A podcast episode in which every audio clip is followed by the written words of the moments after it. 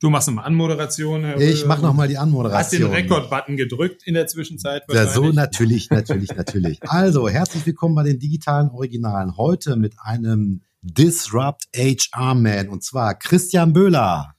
Digitale Originale. Der Podcast mit Ralf und Olli. Heute Disrupt HR.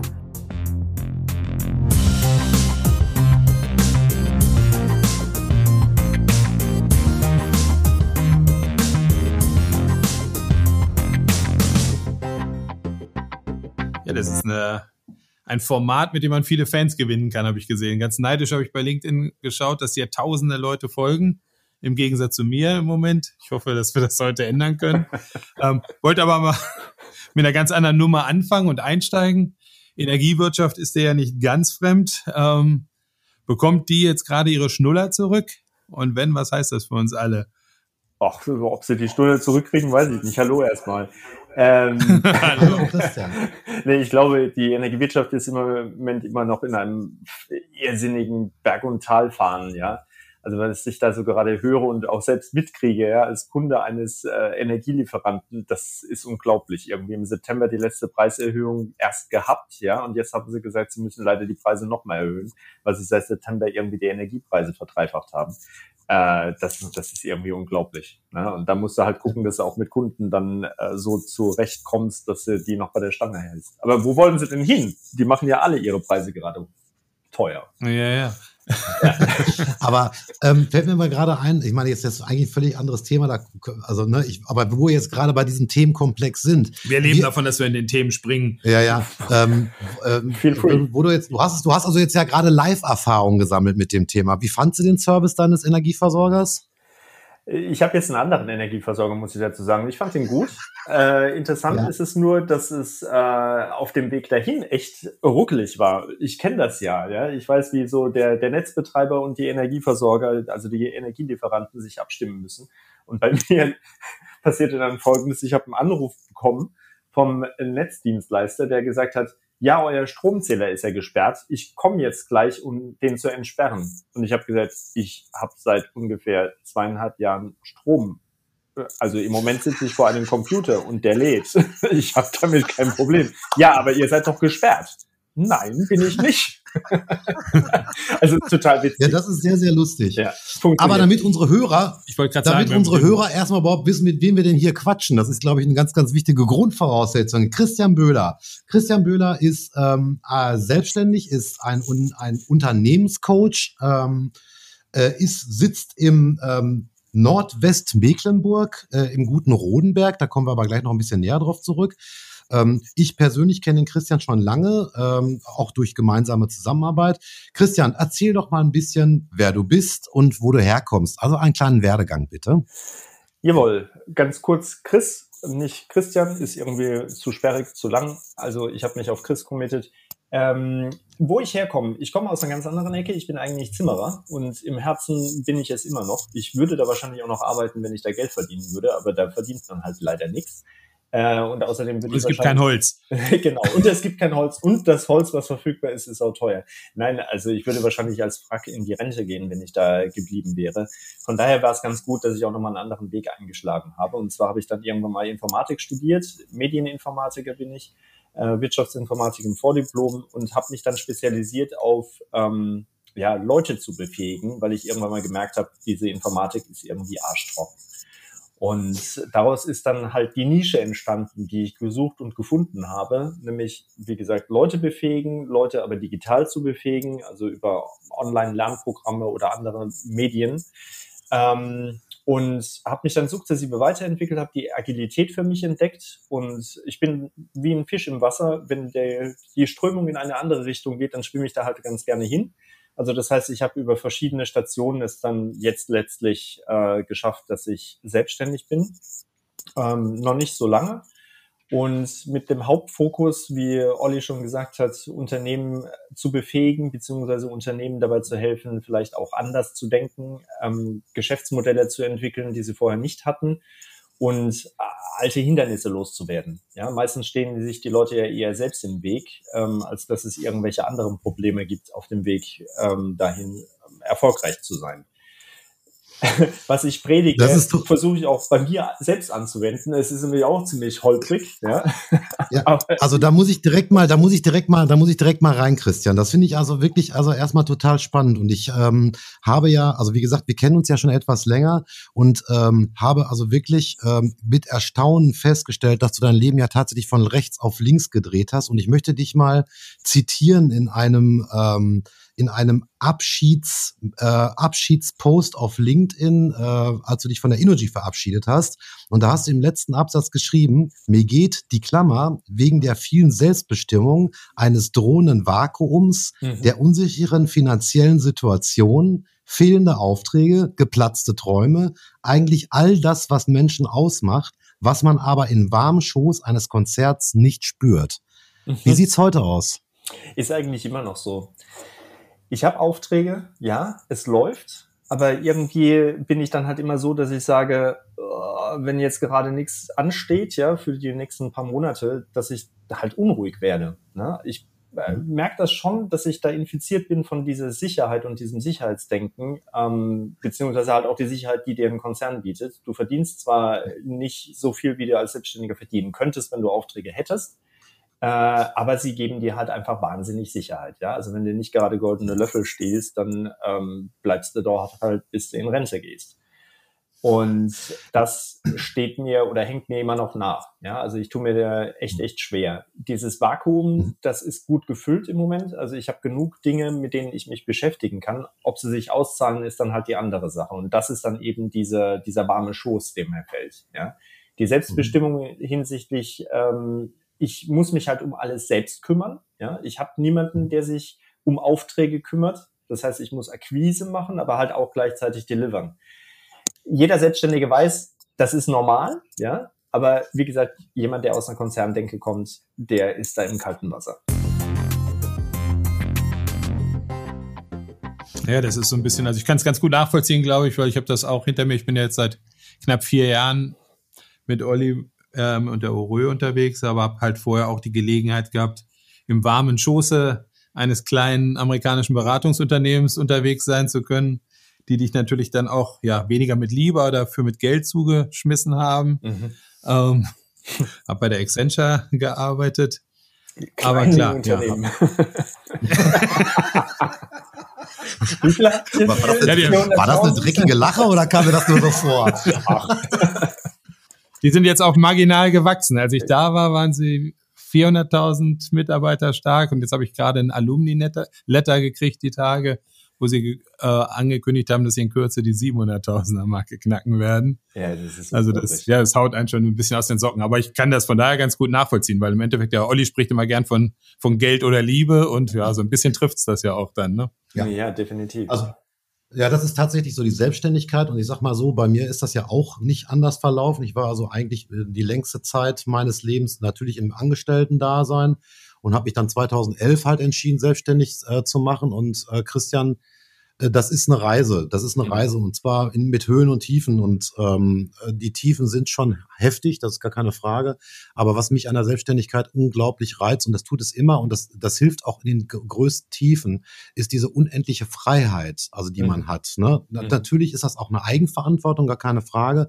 Aber dieses Freiheitsgefühl, was man in der Selbstständigkeit erlebt. Äh, also das war, ging mir zumindest so. Das war, ja, das war, ist, das ist einfach ein unbeschreibliches Gefühl, was, glaube ich, kein Angestellter nachvollziehen kann. Ähm, Definitiv, da gebe ich dir absolut recht. Das ist auch etwas, was ich total genieße. Ich habe jetzt ein Sabbatjahr mehr oder weniger hinter mir. Ich habe zwar dann auch schon selbstständig gearbeitet und hatte einige Aufträge, war aber offiziell arbeitslos. Ja, ähm, jetzt mhm. erst seit Januar so richtig drin und dieses mhm. Jahr habe ich total genossen, weil da kann, konnte ich mich einfach um die Familie kümmern, ich konnte mich um meinen Bau kümmern, ja. Ähm, und das waren einfach Dinge, die auch notwendig waren, um diesen Schritt zu gehen in die Selbstständigkeit. Von daher ja. alles gut. Ähm, es ist halt einfach nur so diese Abhängigkeiten, ne? Und ähm, ich mhm. finde, es ist halt eine total kritische Geschichte, wenn ich mir vorstelle, äh, die Stricke reißen mit den vielen Abhängigkeiten, die du halt als 47-Jähriger hast, ähm, das mhm. ist dann echt schon, boah, dass du sagen musst, wow, wenn hier irgendwas schief geht, dann fahre ich aber den Karren ganz schön an die Wand, ja. Und ja, ja. Plan B tut da halt ganz gut.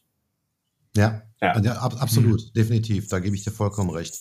Ähm, ich fand die Themen, Themenvielfalt eigentlich ganz interessant. Als Olli mir von der Idee ähm, berichtet hat, mit dir zu sprechen. Irgendwie habe ich das, ja gut, plakativ vorne, Zimmermann, Agilität und so, dachte mhm. ich, das ist eine, eine, eine coole Kombi irgendwie in einem Satz. Das lohnt sich auf jeden Fall, mit dem zu sprechen. Und dann, ja, hat man ein bisschen dahinter geguckt und dann, ja, wir sind ja auch so in verschiedenen Branchen unterwegs und dachte, oh, gut, HR spielt da eine Rolle, Energiewirtschaft spielt eine Rolle, dann beschäftigt er sich mit Handwerk, mit Agilität, mit diesen ganzen Geschichten. Also diesen Mix finde ich total spannend letzten Endes und er erweckt auch so den Eindruck, dass du auch so ein bisschen ein, ja, auch ein Suchender bist dann im Grunde. Also es ist ja schon so ein, so ein Widerspruch. Also die Sicherheit auf der einen Seite, klar, mhm. aber dieses, dieses Aufbruchselement ist ja bei dir irgendwie offenbar auch immer ganz tief verankert, so, ne? Ja, definitiv. Ich kann es nicht mehr haben, mich irgendwie in ähm, einen Kasten stecken zu lassen. Ja, und als Angestellter bist du halt in so einem Kasten drin und kommst da eigentlich nicht raus. In einem ganz normalen deutschen Unternehmen hast du halt einfach deine Rolle und deine Aufgaben und die hast du zu erfüllen. Ja, Cross-Funktionalität, äh, selbstorganisierte Teams, äh, das, was Agilität so reizvoll macht, wird halt einfach nicht mhm. gelebt. Nicht in den Unternehmen, in denen ich dann ganz gerne arbeiten würde. Mhm. Ähm, du hast, Olli, das vorhin erwähnt mit diesem Aufbruch. Ähm, ja, ich mhm. bin eigentlich permanent im Aufbruch und ich reorganisiere mich eigentlich permanent selbst. Das war angefangen eben diese Geschichte der, der Switch vom Zimmerer in die Informatik. Ähm, ich habe an einem Tag wirklich den Hammer in die Kiste gelegt und am anderen Tag die Tastatur rausgeholt äh, wortwörtlich. Ich saß vorher mhm. noch nie an einem Computer. Der erste Tag meines Studiums war der erste Tag vor einem Computer. Also ich habe das komplett umgekrempelt, weil ich habe halt einfach irgendwie gedacht, äh, das war New Economy Blase, jeder schreit irgendwie nach äh, Informatik, also mache ich das mal. Vielleicht ist mhm. da ja Musik für mich drin. Mhm. Hat mich ziemlich viel gekostet, ja, ähm, Nerven, Haare und so weiter letztlich habe ich ja meine Nische gefunden, da war ich ganz glücklich, aber ich habe dann eben über die Zeit auch gemerkt, nee, das ist es jetzt auch nicht bis an das Lebensende. Und mhm. ich fühlte mich halt immer beschränkt, weil ich in meinem Denken irgendwie weiter bin, ja, und weiter denke und auch über den Tellerrand hinaus. Und deswegen hat mir, hat mir das nicht gereicht, in diesem engen Konzernumfeld zu sein. Ich wollte was anderes haben. Deswegen auch mhm. dieses Disrupt HR, ja, weil ich dann irgendwie, ich habe halt im HR-Bereich gearbeitet, gemerkt, ey, Leute, also das können wir besser. Warum eigentlich immer Dienst nach Vorschrift? Warum stellen wir uns nicht selbst in Frage? Ja, da sind wir auch bei so einem schönen Thema. Ähm, also wie gesagt, wir haben ja auch sehr viel mit der Energiewirtschaft zu tun und insbesondere auch ähm, mit den Unternehmen, die hier in Westfalen so ansässig sind. Und ähm, wir haben natürlich auch den Wandel von RWE zu Innogy äh, wahrgenommen. Also natürlich auch in der Kommunikation. Es wurde ja doch, äh, sagen wir mal, sehr deutlich und sehr laut und äh, sehr intensiv kommuniziert. Das heißt, der, der Name Innogy ähm, war sehr schnell in aller Munde, aber ich habe natürlich auch festgestellt, ich glaube, an dieser, an diesem Markenchange ist ein bisschen was anders gelaufen, als man es sonst so üblicherweise kennt. Mhm. Wie hast du das denn von innen wahrgenommen? Also was war für dich da eigentlich der größte Change? Das war sicherlich auch getrieben durch den Bedarf, sich zu verändern. Mhm. Die Energiewirtschaft hat, glaube ich, schon relativ bald erkannt, ähm, dass es so nicht weitergeht. Ja, sie haben halt ein Monopol verloren, ähm, sukzessive mehr Wettbewerb und dann eben auch unter diesem ähm, Ding, ja, Fukushima, äh, die Atomkraft, die in den Bach runtergegangen ist und so weiter und so weiter. Also wirklich äh, extreme Disruptionen, die die Energiewirtschaft mhm. an der Stelle erlebt hat. Und im Zuge dessen wurde eben auch Energy gegründet mit diesem Anspruch, mehr renewable zu sein und mehr ökologisch, ähm, die Dinge anders zu machen und halt auch Businessmodelle erstmal zu entwickeln. Also den Anspruch zu haben, wir entwickeln Businessmodelle, die vielleicht später mal mhm. tragfähig sind. Und ich mhm. denke, das ist halt äh, das äh, kreative, das explorative Element gewesen, was so mhm. reizvoll war. Und das hat von der Idee her erstmal innen äh, fruchtbaren Boden gefunden und ist dann eben nach außen getragen worden. Ne? Auch mit mhm. dieser Marke, den Markennamen zu platzieren, da wurde natürlich viel mit Big Bang auch gemacht. Aber es wurde mhm. halt auch unglaublich viel intern, internes Marketing ähm, investiert, um die Mitarbeiter auch äh, auf dem Weg dahin mitzunehmen. Es sind viele Leute dabei verloren gegangen und es gab auch einige Leute, die dagegen waren. Aber im Großen und Ganzen habe ich doch irgendwie gemerkt, äh, die Leute sind dabei. Die mhm. mögen das was da passiert. Und ich glaube, das war so das zentrale Element, was ähm, den Move erzeugt hat. Ja, also das, man nennt das ja so schön Haltungsmarke, ne? Mhm. Also dass, äh, dass tatsächlich, dass tatsächlich ähm, von innen erstmal die Marke aufgebaut wurde und mit Leben versehen wurde. Ich meine, wir kennen das ja bei einer Markenentwicklung, ist es ja oft so, das ist Chefsache und die Mitarbeiter kriegen da dann aufgedrückt, wenn das alles fertig entwickelt ist.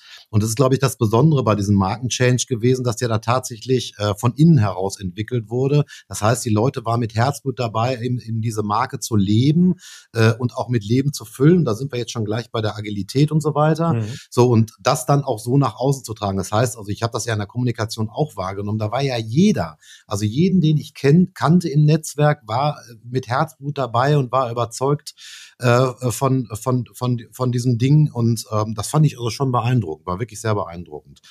Aber kommen wir mal zu dem Themenfeld Agilität. Ähm, sag mir mal, ähm, Agilität, also Agilität ist ja, also ne, agiles Arbeiten kommt ja eigentlich so ein bisschen aus der Software-Ecke, ähm, hat sich ja inzwischen wirklich extrem weiterentwickelt. Und du hast es ja vorhin schon erwähnt, du kommst eigentlich aus dem HR.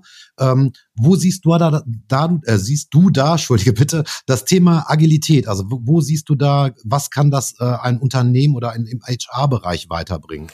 Wird schneller und günstiger. so ungefähr. Nein, zuerst mal vorneweg. Ähm, Definition von Agilität. Agilität ist nicht nur Scrum, ja, weil viele gehen da ja irgendwie hausieren damit, äh, Agilität gleich Scrum und alles andere ist was anderes. Ja. Äh, mhm. Für mich ist Agilität weitergefasst. Agilität ist definitiv auch eine Haltung, ja, basierend auf der agilen Philosophie, beziehungsweise, ja, doch den Principles, ne, den agilen Principles. Mhm, die Manifest dann, ja. Richtig. Das ist, denke ich, so das Gedankengut, was einen trägt bei Agilität. Aber viel wichtiger finde ich, ähm, dass Dinge eine Rolle spielen, wie zum Beispiel Kundenorientierung, ja, ähm, mhm. Dann, wenn man in die Teams geht, auch tatsächlich Selbstorganisation, Motivation als ein ganz großer Punkt. Also nicht mehr Dienst nach Vorschrift, sondern ich bin wirklich ähm, sehr dicht am Produkt und an der Entwicklung eines Produktes und weiß damit dann halt auch, was ich tue, Punkt eins, und was für einen Effekt es hat, wenn ich etwas nicht tue, ja, wenn ich nicht ausreichend Sorge dafür trage. Und dieses Agile fängt bei mir eben schon bei der Ideenfindung an, ja, geht dann über das Vertesten, ja, zu schauen, gibt es für das, mhm. was ich da eventuell entwickelt habe als Idee, auch tatsächlich einen Markt ähm, zu mhm. schauen, wie reagieren die Kunden darauf? Ist es was für die Kunden? Muss ich da eventuell noch was anpassen? Wer sind meine Kunden überhaupt? Was sind deren Bedürfnisse? Um dann tatsächlich ein Produkt zu entwickeln, was eventuell schon eine Marktreife hat, aber halt Minimum Viable ist. Und dann sukzessive mhm. über meinen Weg auch eine Methode wie Scrum oder Kanban weiterentwickelt wird und dann mhm. letztlich als Produkt wirklich am Markt erhältlich ist und sich sukzessive weiterentwickelt. Ja, also das ist für mich Agilität.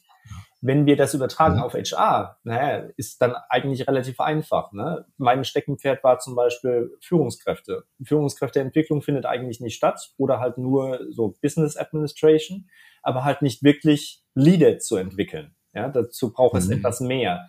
Und dann, wenn man die agilen Prinzipien darauf anwendet, macht man sich zuerst mal Gedanken, ja, wie könnte es denn anders laufen und was brauchen wir denn überhaupt? Äh, entwickelt daraus Ideen, vielleicht auch zu schauen, ist es realisierbar, ja, und dann, was wollen denn unsere Kunden? Also sprich, die Führungskräfte, die angehenden Führungskräfte, die Alten, die sich verändern wollen, beziehungsweise unsere Mitarbeiter, die geführt werden wollen, auch, muss man ja auch ganz klar sagen. Was mhm. brauchen die? Was wünschen die sich? Und daraus entwickelt man dann eben ein neues Rollenverständnis gegebenenfalls und verändert die Organisation, wenn nötig. Das ist dann mein Verständnis von Agilität angewandt auf HR. Würde mir spontan direkt einfallen, so, dass die herausforderndste Rolle an der Stelle wäre ja dann eigentlich der Product Owner sozusagen. Wenn ich mir das in den gewachsenen, ja. vielleicht eher konservativen Strukturen vorstelle, ist natürlich die spannende Frage, ja, wer definiert im Endeffekt das, was die Führungskraft, die ich entwickeln möchte, dann tatsächlich an Rüstzeug mitbringt und entwickeln kann oder so, ne? Ja, ja, genau. Das ist halt äh, die Sache. Ich habe das in diesem, ich habe mal so einen Artikel beim Manager-Seminar im Magazin veröffentlicht, Disrupt HR hieß der tatsächlich. Und mhm. da ging es um genau dieses Thema. Ne? Also wenn Führungskräfte nicht in der Lage sind, das zu liefern, was sie müssten, weil sie überfordert sind, ähm, sprich Product Owner, ja, sind sie Product Owner mhm. oder sind sie gleichzeitig auch Leader? Was wir ja von ihnen auch haben wollen? Oder sind sie nur Leader, aber kein Product Owner?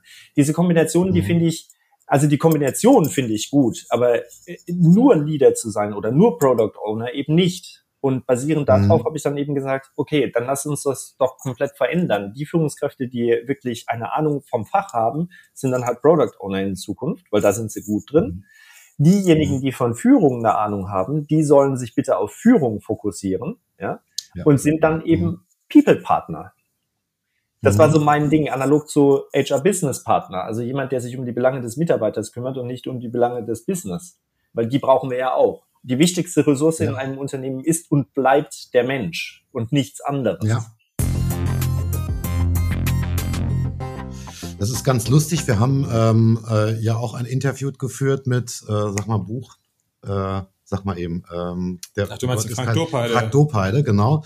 Mit dem Frank ja. Dopeide, der. Schöne Grüße. Ja, der sagt, der sagt, äh, Gott, äh, Gott ist, äh, Gott ist kein, äh, ist ein Kreativer, äh, kein Buchhalter. Mhm. Ich weiß nicht, ob das Wort jetzt richtig ist, aber wie auch immer, er, also weil wir, das, wir haben ja das Problem, dass in den Führungsetagen ähm, Leute sitzen, die zahlenorientiert sind, die mhm. ähm, auf Effizienz getrimmt sind, die sagen wir mal, ihre ganze Ausbildung ist, du, du lernst es ja nicht, Menschen zu führen obwohl es so wichtig ist. Ne? Und ähm, den Menschen auch mehr Freiheit zu geben. Du hast das so schön formuliert. Ich meine, den, den Satz kenne ich sehr, sehr gut. Ähm, der Wurm muss dem Fisch schmecken, nicht dem Angler. Das ist mhm. übrigens ein Satz, den wir auch ständig formulieren. Und das ist ja in der Tat so. Das haben wir witzigerweise im, im, im, im Design auch. Also wenn es um UX, UI-Design geht, das muss nutzerzentriert sein. Mhm. Und ich glaube, das haben wir da genauso im HR. Ne? Das heißt also, ähm, dass der Mitarbeiter das Gefühl hat, er wird wahrgenommen, er, seine Arbeit ist wichtig und so weiter. Mhm. Ähm, und er sich auch entfalten kann kann. Also das bringt ja die Möglichkeit, alles aus ihm herauszuholen. Also er muss motiviert sein. Also ich finde, Motivation ist da ein ganz, ganz wichtiges Stichwort. Ähm, aber das muss eine Führungskraft auch leisten können. Ne? Definitiv. Und dafür ist halt Menschenkenntnis notwendig und auch mh, hm, psychologisches Geschick. Ja, nicht jeder Mitarbeiter, der dir zugeordnet ist, da ist ja auch schon ein Problem. Ja, die Mitarbeiter werden ja üblicherweise zugeordnet und du kannst sie dir nicht suchen, beziehungsweise die Mitarbeiter können dich nicht suchen als Leader. Ähm, dann mhm. fehlt eventuell der Purpose. Ja, also der, der Zweck, warum mache ich das Ganze denn? Und wenn ich mich nicht mit dem Produkt identifiziere, für das ich arbeite, naja, woher soll dann die Motivation kommen, wenn ich den Zweck des Produktes nicht erfasse oder nicht dahinter stehe? Ja. Und ich denke, da korreliert dann halt wirklich diese Menschenkenntnis, psychologisches Geschick mit, bin ich in der Lage, wirklich einen Purpose zu liefern, einen Zweck zu liefern, den die Leute verstehen, den die Leute mögen, ja, und damit dann eben auch bereit sind, dafür zu arbeiten. Ja. Absolut. Ja. ja, ist auch die Frage, denke ich mal, wie die, die HR-Leute heutzutage dann überhaupt dieses völlig andere Weltbewusstsein der nachrückenden Generation fassen im Grunde, dass sich vielleicht gar nicht mehr so dieser stringenten Karrieredenkweise widmet und daran allein orientiert, sondern ganz an, mit ganz anderen Erwartungen letzten Endes in so eine Geschichte reinkommt. Und vielleicht sogar mit gewissen Beschränkungen dann, sage ich mal, wirklich ja. zu sagen, so, ich mache das jetzt nicht hier irgendwie, um ein Leben lang in diesem Laden zu sein, sondern weil es vielleicht irgendwie für die nächsten fünf bis zehn Jahre die beste, als beste Idee erscheint. Richtig, genau. Ich habe mich mal mit jemandem unterhalten, der auch in einem Beratungsunternehmen gearbeitet hat, die sich auf die Fahne geschrieben haben, jeden 1A-Absolventen der Universitäten in Deutschland abzugrasen und für sich zu gewinnen. Ja, haben sie anscheinend ja. auch über einen längeren Zeitraum geschafft. Und dann hat er äh, gesagt, da saß dann ein Mensch vor mir, mit dem ich ein Gespräch geführt hatte, der gesagt hat, ich muss nicht arbeiten, ich muss nicht mehr arbeiten. Der Mann war 24 Jahre alt. Er hat gesagt, ja. ich erbe und das ist nicht zu knapp, davon kann ich leben. Also das heißt, ähm, ich entscheide mich, ja. ob ich für euch arbeite, nicht ihr, ob ihr mich haben wollt. Und im Übrigen, ich möchte nur ein Jahr arbeiten, dann möchte ich ganz gerne ein Sabbatjahr machen. Ja, wie geht man mit hm. so jemandem um? Ja, also das, ähm, das ist tatsächlich so, aber das liegt ja ein bisschen an unserem Bildungssystem. Ne? Also nach was, nach was bewertest du einen Menschen? Und das Richtig. ist ja äh, tatsächlich streckenweise, ich meine, ich weiß nicht, wie sich das inzwischen verändert hat, aber es war streckenweise tatsächlich äh, ein reines Zahlenspiel. Ne? Ja. Und das geht schief. Das ist ganz oft so, dass das schief geht. Ja. Also ich sag mal, Leute mit einer nicht ganz so geraden ähm, ähm, Linie, die sie so durch ihr Leben gezogen hat und so sind da manchmal die bessere Wahl. Aber gut, ähm, müssen natürlich Unternehmen auch streckenweise lernen, dass sie da manchmal Komm. vielleicht doch den besseren, ja. den besseren Dreh äh, finden. Du hast noch eine, eine, eine, ich, eins habe ich bei dir auf LinkedIn gefunden, das fand ich auch ganz spannend, das ganze Thema. Äh, du hast gesagt, schlimmer als die Rezension der deutschen Mittelständler ist tatsächlich äh, das Fehlen von qualifiziertem Personal. Ja. Was macht der Mittelstand falsch? Was würdest du sagen? Ja, nicht nur der Mittelstand. Ich glaube, das sind viele andere auch. Ähm, es geht halt einfach darum, dass äh, es unglaublich schwer ist, im Moment qualifiziertes äh, Personal zu finden. Qualifiziert nicht unbedingt, was das Fachliche anbelangt, ne? sondern überhaupt leistungsfähig zu sein. Das ist eine mhm. ganz interessante Geschichte. Wir äh, stellen stellenweise Leute ein, die wirklich gut sind in dem, was sie tun, aber sie sind nicht leistungsfähig. Eventuell mhm. sind sie auch nicht also, leistungswillig. Ja, und das ist etwas, womit natürlich gerade der Mittelstand dann auch äh, sich unglaublich schwer tut. Als großes Unternehmen hast du vielleicht halt einfach auch die finanziellen Mittel, dann externe Leistungen einzukaufen, als Mittelstand nicht unbedingt. Mhm. Ähm, was, was, woran schätzt, was, was, was, was würdest du sagen? Ist das ein gesellschaftliches Thema? Also woran liegt es? Ich schätze, das ist ein gesellschaftliches Thema. Ich bin da, ich, ich weiß es nicht. Ich wäre Gott, wenn ich die, die Wurzeln ergründen könnte. Äh, und damit ein Kreativer. Äh, wahrscheinlich. Ich stehe ja manchmal mit offenem Mund da und stelle mir echt die Frage, ey Leute, auf welchen, auf welchem Stern lebt ihr eigentlich? Ne? Aber das ist vielleicht auch mhm. unsere Generation. Wir kommen halt aus einer, einem äh, Mangelleben, ja, uns hat es halt an mhm. diversen Dingen gefehlt, sei es jetzt einfach nur der mhm. Farbfernseherapparat, der beim Kollegen stand, ja, und wir hatten nur einen Schwarz-Weiß-Fernsehapparat. Ja, heutzutage mhm. haben die Leute Farbe überall, ja, und jeder hat ein mhm. Smartphone, jeder hat einen Fernsehapparat. Wofür sollte man denn dann noch kämpfen? Und ich glaube, das ist so ein mhm. zentrales Element, was Motivation natürlich auch erzeugt. Ja? Wenn ich weiß, ich möchte etwas erreichen, dann arbeite ich auch dafür. Aber wenn ich schon alles habe, warum muss ich dann was arbeiten? Inwieweit spielt da eigentlich die Digitalisierung damit rein? Also ich bin natürlich auch zweifacher Vater, überlege immer so ein bisschen, also ich stelle schon, schon fest, dass, dass die nachrückenden Generationen wirklich so mit der realen Welt, dem realen Leben zunehmend ihre Schwierigkeiten haben. Mhm. In der virtuellen Welt aber letzten Endes irgendwie ganz elegant durch alle Kanäle und Möglichkeiten schwirren.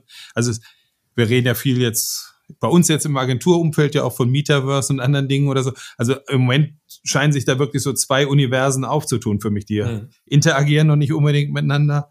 Aber ja, wie gesagt, weiß, ich weiß nicht, wie du das beurteilst. Also ich habe das Gefühl, das Digitale spielt da schon eine deutliche Rolle. Ja, definitiv. Ich meine, wir kennen das von früher noch. Second Life war ja auch so eine Art Metaverse. Mhm. Ja? ja, das hat ja auch lange Zeit funktioniert und da gab es sogar einige digitale Millionäre, die jetzt wahrscheinlich nix sind oder äh, bankrott. Ja, aber in dieser Welt waren sie halt etwas. Ja.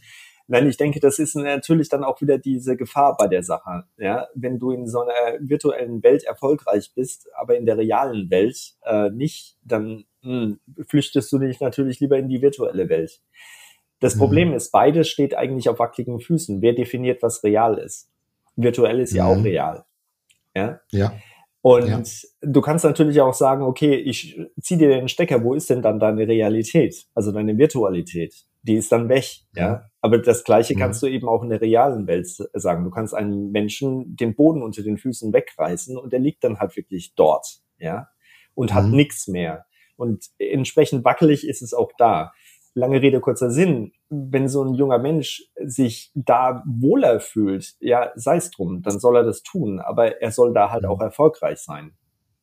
Mhm. Und das ist, glaube ja, ich, dieser mal, Punkt. Glaub, also nur ja. konsumieren und nichts tun ist äh, mhm. eine Falle. Ja, ich glaube mhm. aber, dass ganzen, die ganzen sozialen Medien ähm, verändern ja ein bisschen was. Also wenn wir mal an unsere, an unsere Jugend denken, ist es so, ähm, dein Freundeskreis oder mein Freundeskreis, das waren engere Freunde fünf, sechs und darum hat es dann nochmal so zehn bis 15. Ne? Mhm. Also das war so der, der engere Freundeskreis, mit dem man dann so in der Kindheit ähm, sich äh, getummelt hat. Heute ist es so, wenn du es einigermaßen geschickt anstellst, kannst du auch drei bis 30.000 Freunde haben.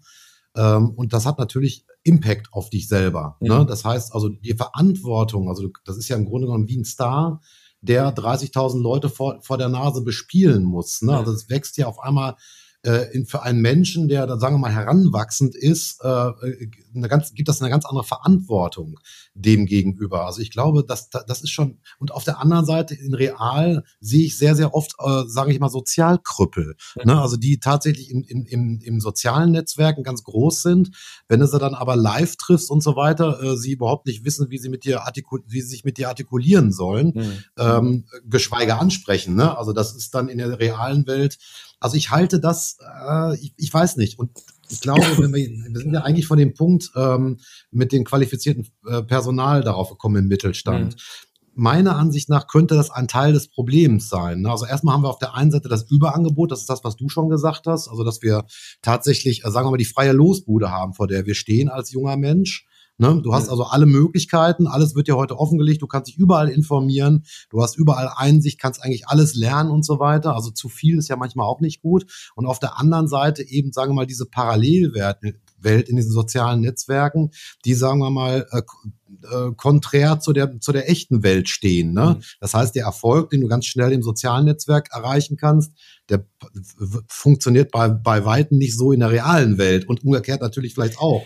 Ähm, das ist wohl und, wahr. Ähm, ja, ja, das ist ja, wohl wahr. Aber ich denke, das ist immer, derjenige ist erfolgreich, der die gute Balance hat zwischen beiden Welten, ja, der sich sowohl correct. in der einen wohlfühlt als in der anderen. Ich denke, früher gab es das auch. Ich meine, weißt du, immer diese Welten, wenn man früher mit heute vergleicht, ähm, es gibt ja dieses Bild, die Leute stehen irgendwie an der Bushaltestelle und gucken alle auf ihr Smartphone, ja.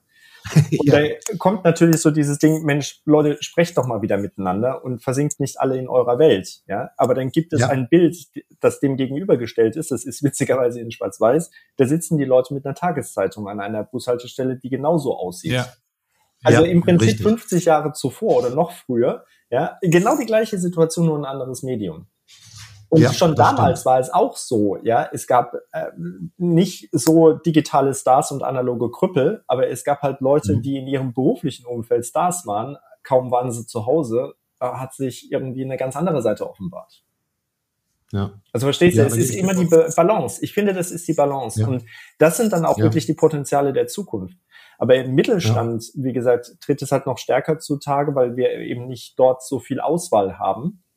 Ja. Ähm, und ja, wenn wir da eben mit Menschen zu tun haben, die nur in dem einen gut sind, aber in dem anderen weniger, dann tritt es dort natürlich viel intensiver zutage. Viel krasser, ja. Ja, also insbesondere im Handwerk. Ne? Also ich glaube, Handwerk ist ja gerade die größte Baustelle die wir so in, in uh. bei uns haben. Also da mangelt es ja massiv. Ich habe ähm, einen unglaublichen Erfahrungsschatz jetzt gesammelt innerhalb eines Jahres, auch was mhm. Handwerker anbelangt. Wir haben hier viele ja. Handwerker auf der Baustelle gehabt, weil ich einfach nicht alles selbst wuppen konnte. Und mhm. da waren viele, viele dabei. Wir haben jetzt gerade einen Fliesenleger geschafft, ähm, die nicht in der Lage sind, vernünftig zu kommunizieren, beziehungsweise kundenfreundlich und kundenorientiert zu arbeiten. Mhm. Es ist in einer unglaublichen Art und Weise. Fliesen sind von der Wand gefallen, haben eine teure Duschwanne zerstört und so weiter und so weiter. Ne? Und dann ja. entsprechend auch noch darauf zu reagieren, also flapsig, so nach dem Motto, ist ja deine Schuld, wenn du so große Fliesen bestellst. Das geht nicht. Ja, das geht einfach Das nicht. ist doch kundenzentriertes Arbeiten. Ich weiß gar nicht, was du hast. Ja, so ein bisschen auch lösungsorientiert, ja, finde ich. Nein, einfach so dieses, die mögen vielleicht gut sein in dem, was sie tun. Ja, also eine Fliese mhm. schneiden zu können, äh, einen Fliesenspiegel gut anbringen zu können und so weiter und so weiter. Perfekt. Aber die Kommunikation fehlt, die Kundenorientierung fehlt. Und dann sage ich mir, ja. hey Leute, das ist doch irgendwie die Basis. Das kann doch nicht sein. Ja. Aber wo du das gerade sagst, Christian, da sind wir doch ähm, bei einem Thema, was ich glaube ich ganz, ganz spannend finde. Also wir hatten ja vorhin schon ange angedeutet, dass du dein Leben einmal komplett von rechts auf links gedreht hast, dass du dich selbstständig gemacht hast. Aber du hast dich ja nicht einfach nur selbstständig gemacht, sondern du hast ein Projekt angefangen im guten Rodenberg. Erzähl doch mal davon. Ja, wir haben irgendwann gesagt, uns die Karten gelegt, wie häufig nutzen wir eine Stadt? Wir wohnten vorher in Hamburg und mhm. haben dann festgestellt, eigentlich ziemlich selten. Und das Problem ist, du gehst vor die Hütte und hast direkt immer Menschen um dich. Ne? Mhm. Ähm, und wir haben dann irgendwann gesagt, nee, wir wollen in die Natur. Eigentlich mit dem Ziel, unseren Kindern auch nochmal was anderes beizubringen, beziehungsweise, ja, das Stadtleben kannten sie, so sollten einfach auch nochmal Landluft schluppern. Und haben dann einen Resthof gekauft in Nordwestmecklenburg. Also Resthof für die Leute, die sich nicht damit auskennen, ist ein Hof ohne Grund. Wir haben zwar 2600 Quadratmeter Grundstück, was für eine Städte jetzt unglaublich viele erscheint, aber wir sagen schon, es ist eigentlich. Kann man Reihenhaussiedlungen bauen. da, werden, da werden hier Reihenhaussiedlungen gebaut mit, mit 68.000 Luxus-Eigentumswohnungen. So ungefähr, genau. Ähm, nee, das ist zu wenig, um beispielsweise Pferde zu halten. Ja, definitiv. Mhm. Aber es ist ausreichend, um was anbauen zu können und noch einen Liegestuhl hinzustellen. Ähm, nein, also die Idee war halt einfach zu sagen, okay, wir ziehen aufs Land, aber halt nicht ohne digitales, äh, digitale Backbone, ja, und haben uns dann halt kundig getan und haben festgestellt, es gibt ein EU-Förderprogramm ähm, mit dem Ziel, in jeden letzten Winkel Nordwestmecklenburg Breitband zu haben. Und diejenigen, die sich damit auskennen, die wissen, es gibt in den meisten großen Städten noch nicht einmal Breitband, ja, sondern nur so Vektorisierung und so weiter funktioniert eigentlich relativ gut, aber ab und zu geht da die Bandbreite in die Knie. Und ich habe mir dann die Hände gerieben und habe gesagt, boah, wie geil ist das denn? Ja, ich wohne in einer Scheune und habe Breitband. Und gesagt, getan. Wir haben uns dazu entschieden, wir haben das Ding gekauft, ähm, restaurieren es jetzt selbst seit 2017, hatten aber zwei Jahre Pause, weil uns das Bauamt einen Strich durch die Rechnung gemacht haben, weil wir zu ländlich waren dann wiederum. Aber es sollte gleichzeitig Breitband hierher gelegt werden, ja. Also so irgendwie äh, interessant, Schildbürgerstreich. Und wir haben dann immer geungt, ja, das ist die erste Scheune, der erste Stall der Welt mit Breitbandanbindung, damit die Schafe und Kühe YouTube der G5-Stall sozusagen. ja, ja, aber echt, ne? Bis in den letzten Winkel, ja, aber im letzten Winkel kann man nicht wohnen. Toll. Ja. ja, also wir haben dafür gekämpft, wir haben Rechtsanwalt eingeschaltet, wir haben Widerspruchsverfahren eingeleitet und so weiter und so weiter. Und lange Rede, kurzer Sinn, letzten äh, Juli, irgendwie sowas um den Dreh, haben wir dann endlich die Baugenehmigung bekommen und haben das Ding jetzt dann in der kurzen Zeit durchgerobbt, ja, muss man schon fast sagen. Wohnen jetzt mittlerweile drin, vieles Baustelle. Und äh, es geht aber weiter. Ja, das ist das Gute, nur das Bauamt hängt da halt immer wie ein Damoklesschwert über uns und pulverisieren viele Ideen, die wir haben und ersticken die im Keim, ja, weil wir es einfach nicht machen dürfen. Wahnsinn. Also, also die Öffentlichkeit erfährt ja über was, äh, Mut, Mörtel und Millionen, glaube ich auch, kann da ja an solchen Projekten teilhaben. Dokumentierst du auch fleißig dann per, also per YouTube-Channel oder so? Nee, Instagram. Instagram, Instagram genau. und zwar gut, Instagram gut. und zwar, wenn ihr das, wenn euch das interessiert, add das Rodenberghaus einmal, einmal suchen und da werdet ihr viele tolle Bilder finden und Entstehungsbilder finden. Richtig. Ja, Worauf ich monster stolz bin, ich mache halt viele Sachen selbst. Ja, der Rohbau ist von mir, ähm, die Außenhülle, die Innenhülle ist von mir. Ich baue halt sowas wie Treppen, ähm, die Türen baue ich selbst. Ich mache eigentlich alles selbst, auch die Möbel.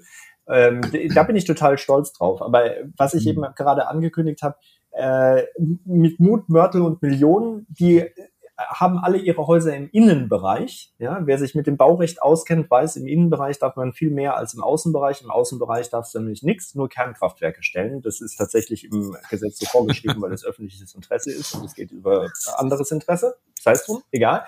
Ähm, wir haben hier Coworking Space geplant, Scrum Scheune habe ich das ganze Ding irgendwann mal genannt, mit dem Ziel hier Trainings anzubieten. Da müssen wir mal schauen, ob da die diversen Ämter mitspielen, weil du brauchst dann äh, Brandschutz, ja, besondere Anforderungen. Du brauchst auf alle Fälle zwei Toiletten für Frauen und für Männer, obwohl in anderen Regionen der Welt spricht man ja über genderneutrale Toiletten, braucht man nicht mehr zwei. Mhm. Sei es drum, hier in Nordwestmecklenburg, äh, so wie äh, Bismarck war das, glaube ich, gesagt hat, wenn die Welt untergeht, möchte er ganz gerne in Mecklenburg sein, weil da geht sie später unter. und genau das erleben wir. ja, so 150 ja, also, Jahre nach Bismarck. Aber, aber ganz kurz, so. Äh, also zu dieser, zu dieser, und das ist ja im Grunde genommen eigentlich ein, ein ganz, ganz großer Teil deiner, deiner neuen Tätigkeit, ja. ne? Also, dass man, dass du tatsächlich, also jetzt ja nicht nur ähm, ähm, ein, ein, ein, ähm, ein, ein, für Unternehmen einfach eine Beratungsleistung anbietest, sondern du bietest auch eine Welt an, wenn ich das jetzt mal so sagen darf. Das mhm. heißt also, es können Unternehmen beispielsweise bei dir äh, ein Coaching nehmen und zwar vor Ort ein Coaching nehmen in einer völlig anderen Umgebung, ja. in einer Umgebung, die sie komplett rausholt aus ihrem Alltag, äh, wo sie das Landleben kennenlernen, wo sie eine unglaublich schöne also wie ich bislang gesehen habe, ein unglaublich schönes äh, Arbeitsumfeld erleben und glaube ich wirklich tatsächlich mal zu sich finden können ja. und äh, auch abschalten können. Also das finde ich eigentlich total spannend. Ja. Und dann hattest du noch gerade von Coworking Space äh, gesprochen. Könnte das auch ein temporärer Coworking Space sein? Das heißt, ein Unternehmen sagt beispielsweise, pass mal auf, wir wollen hier irgendwas Neues, Geiles entwickeln. Wir mieten jetzt mal äh, die Rodenberg-Scheune für eine Woche. Ja, durchaus. Mein Nachbar Gut-Rodenberg. Ich mache ein bisschen Werbung. Ja. Äh, der hat ein paar Ferienwohnungen. Wir haben den Raum dafür, kreativ zu sein. Wir haben einen Lebensraum, der hat 80 Quadratmeter, so haben wir den genannt. Da ist ein Küchenblock drin, sonst nichts. Ähm, ja. Kann man wunderbar nutzen. Wir haben auch zwei Wohnwegen, die hier stehen, die können auch genutzt werden. Also ähm, alles natürlich sehr, ähm, wie soll ich denn sagen, ähm, handfest, ja, mit Kompostklo mhm. und ähnlichen Geschichten. Aber ich glaube, das ist genau das, wonach die Leute sich auch die Finger lecken. Das wird uns zumindest ja. immer wieder gespiegelt, halt mal etwas ja. anders zu haben und nicht dieses traditionelle, luxuriöse, wir mieten ja. ein Tagungshotel und ja, geben Ja, die Marktbegleiter, sage ich mal, die so ein Leben in Klöstern angeboten ja. haben, die tun sich jetzt ja im Moment auch gerade ein bisschen schwierig. Definitiv. da füllst du eigentlich einen, einen Bedarf ja nur dann im Grunde. Ja. Richtig, mit den Wohnwegen ja. hätten wir sogar die Abstandsregeln eingehalten.